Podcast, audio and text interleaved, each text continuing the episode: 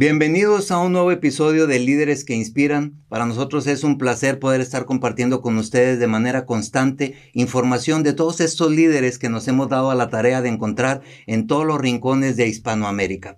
Eh, el día de hoy tengo una invitada que me da muchísimo gusto presentárselas porque desde la primera vez que escuché de ella, que la conocí, eh, tiene una vibra muy especial y adicionalmente tiene un concepto que a mí me llamó muchísimo la atención y esa es la razón por la que la convocamos para que que fuera parte de este libro de líderes que inspira de desarrollo y crecimiento personal.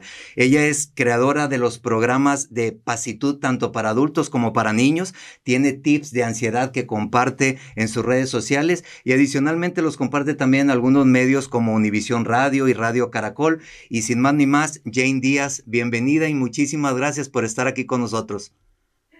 Gracias a ti, Pedro. Es un placer trabajar contigo. Eres un profesional de 100% y la verdad me da mucho, mucho amor y satisfacción de estar aquí con ustedes.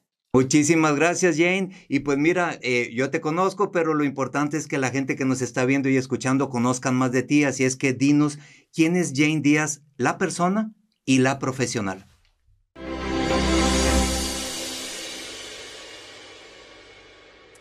Uy, Pedro, eso es una pregunta multifacética. Pues Jane Díaz, la persona y la profesional, es, es, es la misma. pues yo me considero una mujer multiapasionada que he tenido la dicha de poder explorar muchas carreras, muchos eh, talentos. Hoy día, si me preguntas, eh, me enfoco en lo que es estrategia de marketing, en lo que es la producción de video pero lo más importante es en lo que es mi misión de vida. Mi misión de vida es conectar a las personas con su paz. Y todo lo que yo hago, le inserto la paz. Jane, muchísimas gracias. Y bueno, hablando exactamente de esto, ah, ¿por qué crees que este tema de la pasitud es algo tan importante en estos tiempos? ¿Y cómo lo podrías definir en algunas palabras el concepto de pasitud que sé que es tuyo? Claro que sí, Pedro. Bueno, pasitud es una palabra que yo inventé, pero el significado es sencillo. Significa actitud de paz. se, se hizo con la combinación de paz y actitud. Entonces, ¿cómo surge? Porque yo en mi historia personal me enfermé por no tener, o más bien por no operar desde la paz y en vez de operar desde el estrés y la ansiedad en mi caso. Entonces, en mi trayectoria de vida yo logré mucho éxito mucho éxito profesional. O sea, lo que queremos todos, ¿verdad? Queremos ser famosos, queremos fortuna, queremos poder tener poder adquisitivo. Todo eso yo lo logré, pero bajo un estado de insatisfacción. ¿A qué me refiero? Yo estaba constantemente conectada al trabajo. Encima tenía jefe. Encima eh, los horarios que manejaban era sin parar, inclusive viajes. Entonces, lo que yo estaba promocionando también en mi trabajo era algo que era buena, me gustaba, pero no me apasionaba, no lo amaba. Entonces yo estaba trabajando bajo esa esas presiones, digámosle, y no me había dado cuenta que en realidad lo que yo estaba viviendo era un estado de estrés, ansiedad recurrentes. O sea, no te estoy hablando del estrés, ansiedad agudos, puntuales, que son muy útiles recurrente. Bueno, eso lo hablo en el capítulo, no vamos a entrar en tanto detalle, pero el tema es que cuando yo me di cuenta que yo estaba operando de esa manera, surge porque me toca hacerme una endoscopía por una gastritis que yo tenía debilitante, que cuando yo tomaba agua, el agua me quemaba. Y cuando voy al médico y me hago la endoscopía, me dan los resultados, me dice, mira, no tienes nada, tú lo que tienes es un estómago acídico, ¿ok? ¿Cómo lo arreglamos? Tienes que tomar de estas pastillas, Ajá. ¿Por cuánto tiempo? De por vida. ¿Qué? no, para nada. Y fue justamente eso lo que me puso a mí en la búsqueda de yo poder identificar cuál es el problema, ¿verdad? Entonces, al yo haber aprendido todo eso, aplicado lo que iba aprendiendo, sabiendo que era el estrés, la ansiedad, yo me sané completamente de todo ese malestar en el cual yo tenía.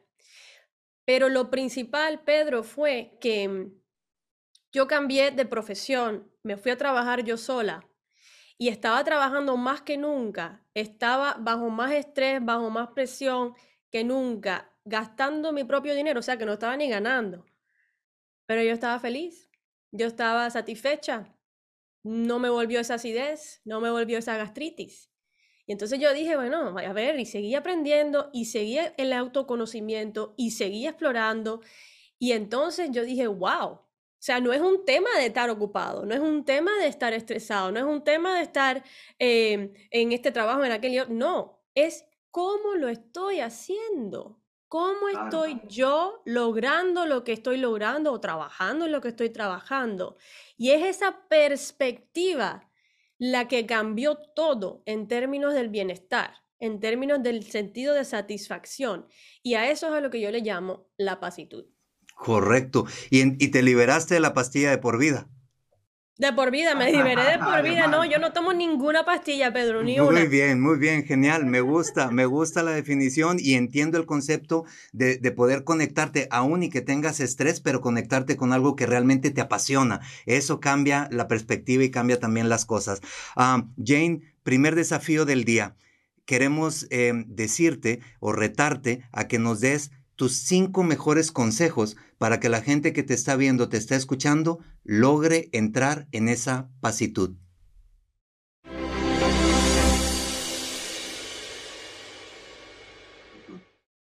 Claro que sí. Bueno, sí es un desafío porque hay muchos, pero vamos a, vamos a mantenernos con cinco. Número uno, y este es el lema que ha sido, digamos, eh, el resultado de mi vida, aprender primero antes de yo hacer cualquier cambio, Pedro, cualquier cambio en mi vida, sea que quiero bajar de peso, sea que quiero cambiar de trabajo, sea que quiero, lo que sea, lo primero que yo siempre hago es aprender. ¿Y a qué me refiero con esto? Cuando tú empiezas el proceso de aprender, voy a usar el ejemplo de la dieta, que es el más fácil. ¿Ok? Entonces, digamos que yo quiero bajar de peso. Ok, antes de yo ponerme, ah, mira, me dijeron de esta dieta, déjame hacer esta dieta. Las dietas no funcionan. En mi opinión, nunca funcionan a largo plazo. El fin es, yo primero aprendo, ok, vamos a aprender de qué efecto tiene este vegetal en el cuerpo, qué efecto tiene esto. Y yo nomás que consumo información, aprendo, aprendo, aprendo, aprendo. Y eso te va programando de una manera, porque ya tienes el enfoque puesto ahí y se dice que donde uno pone el enfoque, fluye la energía, ¿verdad? Entonces, cuando ya tú empiezas a aprender, te vas programando, inclusive a un nivel inconsciente, de modo de que cuando ya tú estás listo, lista para hacer ese cambio, se te hace fácil porque ya está como que hecho al nivel mental y emocional inclusive. Entonces yo diría, el primer paso es aprender. ¿Y esto qué relevancia tiene? Tú quieres conectarte con la paz, aprende qué cosa es paz, cuáles son los comportamientos de la paz, que todo, todo lo que eso conlleva, ¿ok? El segundo es aclárate. La mayoría de nosotros los seres humanos no logramos cosas porque no tenemos claridad de lo que realmente queremos. Voy más allá, no tenemos claridad de quién realmente somos. Imagínate, le preguntas a alguien, bueno, ¿y quién eres tú? Ah, ah, no sé, ¿verdad? Entonces, esa aclaración tiene muchos niveles, pero vamos a empezar. ¿Cómo me siento actualmente? ¿Cómo me quiero sentir? ¿Qué me gusta hacer? ¿Qué me da alegría? ¿Qué me apasiona? ¿Ok? ¿Qué me da satisfacción? Si no le quieres poner tantas eh, emociones. ¿Qué me da satisfacción? ¿Qué disfruto? Aclárate cuáles son mis valores. ¿Qué es lo que realmente es importante para mí? Todo ese proceso de aclaración extremadamente importante. Aprender, volviendo al, al número uno, sobre qué emoción es cuál. Cuando uno siente paz, ¿qué significa? Cuando uno siente alegría, ¿qué significa? ¿Qué es la felicidad? Hablamos de la felicidad. La felicidad, a final de cuentas, es un estado momentáneo. La felicidad, mira qué feliz estoy en este momento, algo sucedió, eh, algo, algo que me gustó sucedió, pero la, felicidad es momentánea. Claro, pasa rápido. La alegría es un estado más, eh, y la paz son estados más consistentes, ¿ya? Y eso es comodidad con uno mismo. Bueno, entonces ya tenemos aprende, aclárate, Número tres, decide. Tienes que decidir y decir, ok, ya que aprendí, ya que estoy clara, voy a decidir, y en el tema no, voy a decidir que voy a hacer de la paz mi prioridad. ¿Por qué hacer la paz mi prioridad? Por ejemplo, Porque cuando tú no tienes paz, tú vas a generar malestar en tu ser. Tener paz con uno mismo, por ejemplo, es estar alineado con quien con lo que tengo en mi mundo exterior y lo que tengo en mi mundo exterior, interior. Entonces, el tercero, tú tienes que decidir que tú vas a hacer de la paz tu prioridad. ¿Cómo se manifiesta esto? Voy a dar un ejemplo. Ok, estás eh, apurada porque tienes que llegar a un sitio y entonces el tráfico. O sea, tú vas a decidir estar molesta en el tráfico porque se te ponen delante y vas a reaccionar y vas a estar en un estado de que, oh my God, no llego, no llego, no llego a la cita que tienes. O tú puedes decidir, ¿sabes qué? Todos esos químicos de estrés me están envenenando el cuerpo poco a poco. Yo voy a decidir que la situación es la que es en este momento al sitio donde voy a ir, quizás le voy a decir, mira, tengo 5, 10 minutos, 15 minutos de retraso para que sepas y voy tranquila en el tráfico, por ejemplo. Porque para mí es más importante mi paz que quedar bien frente a la persona, quien sea, con quien hice el compromiso de llegar a cierta hora. Si no se pudo, no se pudo. ¿Ok? Eso es un ejemplo bien pequeñito de cuando uno se hace la pregunta, o más bien se compromete con decidir que va a ser de la paz y reemplázale paz de mi bienestar, mi prioridad. ¿Ok? Seguimos con el número cuatro. El número cuatro, y en especial a nosotras las mujeres, pero yo sé que le pasa a todo el mundo, aprender a decir que no. ¿Por qué? Porque muchas veces nosotros los seres humanos somos seres de amor, somos seres de conexión, y entonces a muchos de nosotros nos da pena cuando nos invitan, cuando nos piden cosas, sea nuestra familia, sea nuestras amistades, nuestros colegas, nos da pena decir que no y a veces no queremos hacer las cosas. Y entonces nos cuesta decir que nos decimos que sí y entonces después eso nos causa estrés si es que no va alineado con nuestro plan, con lo que queremos hacer. ¿Ya? Entonces, eso de decir que no, estás poniendo tus límites y decir que no a algo que en realidad no quieres hacer es decirte que sí a ti mismo. Claro, te pones como en prioridad te pones tú. Exacto. Y ojo, porque no quiero que se malinterprete cuando uno dice que tú tienes que ser la prioridad. ¿A quién va a escuchar y decir, ay, pero eso es egoísta? o sea, yo tengo hijos, este, tengo personas responsables, ponerte, ¿qué, qué egoísta eres, ponerte tú primero. No se trata de eso. Se trata de que si tú no llenas tu copa del amor, tu copa de la paz, si tú no llenas esa copa primero, no vas a tener que darle de beber a las otras personas. Porque, mira, te voy a hacer un ejemplo bien, bien sencillito. Vamos a hablar de las relaciones y el estrés. Tú estás eh, trabajando, una persona emprendedora, quizás tienes negocios y estás constantemente conectado. Y entonces tienes un nivel de estrés que a lo mejor ni te das cuenta, pero ahí está. Y entonces tú llegas a la casa, llega el niño, o la esposa, el esposo, te dice algo y por cualquier razón ese día tú estabas estresadísimo y entonces das una mala respuesta. ¿Ok? Tú estás trabajando quizás para traer dinero para la casa, para proveer, para todo el tema, ¿no? Eh, pero por ese nivel de estrés, porque tú no te has cuidado a ti mismo, tú le respondes mal y no le das lo mejor de ti a tus seres queridos. A eso me refiero. Ponerte tú de prioridad con tu paz, con tu bienestar, con tu satisfacción, con tu amor propio, es una necesidad para tú de verdad poder contribuir a tu mundo exterior. ¿Sí me explico? Correcto, clarísimo. Perfecto. Y entonces el número cinco, y este para mí ha sido esencial en mi propio camino, que es practicar la autocompasión.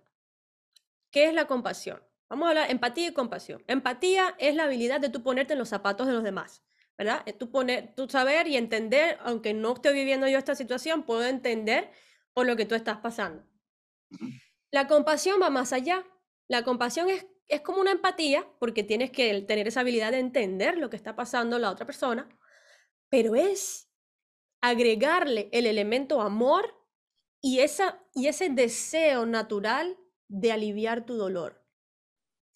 Entonces, la autocompasión es algo que te nutre a un nivel de amor propio, te nutre a un nivel que tú te permites errores, tú te permites fracasos, tú te permites esa, e, esa, esa, ese regalo que tenemos de ser humanos, porque nosotros los seres humanos, nadie es perfecto.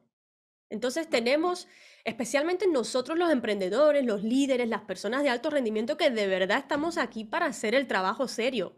Las expectativas que nosotros tenemos sobre nosotros mismos a veces son hasta irracionales, inhumanas. Entonces, claro, cuando el diálogo interno te está constantemente diciendo, Jane, o sea, tú dijiste que ibas a hacer estas 20 cosas hoy, nada más que hiciste 5.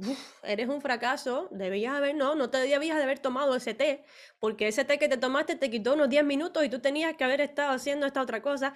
Y así es el diálogo interno que muchos de nosotros manejamos, lo cual nos hace sentir mal, o más bien nos baja nuestro estado vibracional, nos baja la energía, que al final nos hace menos productivos nos hace más desconectados, menos creativos y bueno, la lista es eterna. Por eso es que la autocompasión, cuando yo aprendí, mira chica, está bien que no esté llegando a la hora en punto en este momento.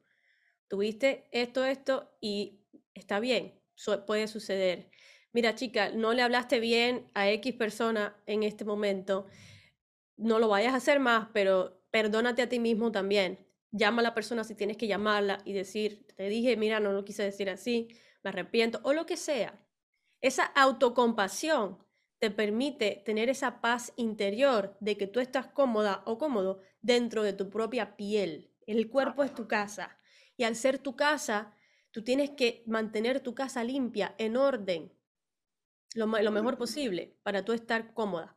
Jane, me gustan, muchas gracias por esos cinco consejos que, que la verdad em, hay que prestarle atención. Y conectando con este último que acabas de mencionar, me quiero ir a, esta, a esta pregunta. La gente... Eh, piensa que todo es maravilloso, que todo va bien cuando ven líderes como tú, personas que han tenido éxito, pero no todo ha sido tan sencillo. Así es que eh, nos ¿Nos quisieras contar cuál ha sido tu error más doloroso, tu prueba más difícil que tuviste que vencer o ese fracaso del cual te tuviste que levantar si la palabra es válida?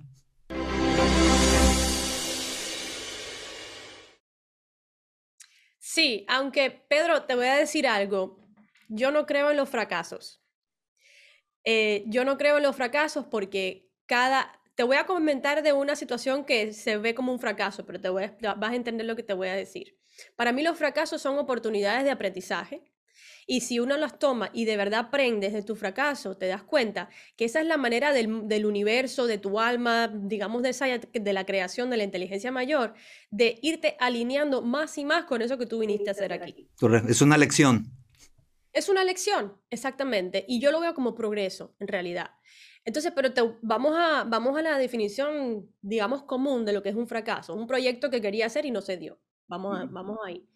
Eh, cuando yo fui a armar un negocio con una señora que fue profesora mía en la universidad, después tuvimos una amistad, o sea, tuvimos en general una amistad de 10 años, y un día ella me llama y me dice, eh, tengo este concepto, me gustaría que lo desarrollemos juntas. A mí me encantó el concepto, y bueno, para hacerte el cuento corto, terminamos armando este negocio y creando una compañía de tecnología. Entonces, después de un año y medio de estar en todo ese proyecto, que creamos sistemas, creamos aplicaciones móviles para iPhone, Android, desarrollamos toda la visión, se trajo a la realidad. Eh, inclusive reuniones con inversionistas y todo. Desafortunadamente, la sociedad no funcionó Ahí hubo, eh, sin entrar en detalles por respeto, hubo temas em, mentales, hubo temas de instabilidad emocional eh, mm, y desalineamiento en cuanto a los valores de, de, ambas, que éramos las dos dueñas. Y entonces al final fue, eso fue un proceso muy doloroso, después de 100 mil dólares o más perdidos en, en este trayectorio, eh, me quitó de la, de, de, ¿cómo se llama? En inglés, los shares, eh, lo que me tocaba de la empresa, hizo una jugada y al final me dio mucho menos de lo que se, había acordado. En fin, fueron una serie de cosas que no fueron bien, que al final la sociedad se desintegró, la compañía se desintegró y, y entonces fue un momento muy doloroso para mí. Pero ¿qué salió de ahí? Gracias a ese momento, a esos momentos tan dolorosos de estar en el piso, ¿qué hago ahora? qué fracaso, y cuando uno está metido dentro de eso en ese momento, ahí me viene lo que hoy es mi misión de vida. Entonces, esa experiencia, ese fracaso, visto de esa manera, me conllevó y me fue alineando a lo que yo soy hoy y la razón por la cual estoy sentada aquí hablando contigo. Por eso es que no lo veo como fracaso, sino que lo veo como el universo alineándome con lo que de verdad yo tenía que estar haciendo acá. Y esa parte tan importante de la autocompasión que hablabas ahorita como para poder perdonarte el hecho de decir, bueno, pasó y pasó y ahora estoy en otro capítulo de mi vida y, bueno, gracias Jane por compartirlo. Y dinos dónde te podemos encontrar, tus redes sociales, la, tu página, en dónde te podemos encontrar. Bueno, pues eh, con Jane Díaz, Y-A-N-E Díaz, me pueden encontrar en prácticamente todas las plataformas. En Instagram estoy como Jane Díaz Learn, Learn quiere decir aprender en inglés. Y bueno, en YouTube, en LinkedIn, me pueden encontrar como Jane Díaz simplemente. Ya, muchas gracias Jane. Y mira, vamos a entrar al segundo desafío del día de hoy para cerrar el episodio. ¿Te parece? Te voy a decir cuál es el desafío, a ver si lo aceptas. La idea es decirte 10 palabras y que tú nos des definiciones cortas, a ver si logramos hacerlo en menos de un minuto. ¿Aceptas el reto? ok, vamos. Va pues, entonces corre cronómetro y empezamos con la primera palabra. Líder. Responsabilidad. Ah, pasitud. Satisfacción, bienestar. Riqueza. Salud. Integridad. Coherencia. Innovación. Progreso, evolución. Propósito. Alineamiento. Sinergia. Diversidad. Comunidad. Familia. Amor. Trabajo. Diversión. Pasión. Disfrute, goce, alegría. Jane, 45 segundos, lo lograste. Muy bien, muchas gracias. Oye, Jane, un placer siempre escucharte, hablar contigo. Te agradezco enormemente que estés en este barco. Eh, le, das un, color muy, muy bonito al libro y te lo agradezco de todo corazón. Así es de que te mandamos un abrazo hasta Estados Unidos, que sabemos que estás ahorita allá. Así es de que cuídate mucho y muchas gracias por estar con nosotros en el libro y en este episodio. Muchísimas gracias a ti, Pedro, y todos los que nos están escuchando. Muchísima paz y mucho amor para ustedes. Gracias, Jane. Pues bueno, no se despeguen, sigan al pendiente de las redes sociales de líderesqueinspiran.com, eh, tanto en la página web como en las redes sociales. Seguiremos trabajando para ustedes para subirles y compartir información de valor tal cual la escucharon el día de hoy con Jane. Así es que gracias por estar acompañándonos. Buenos días, buenas tardes, buenas noches, donde quiera que te encuentres y seguimos en contacto.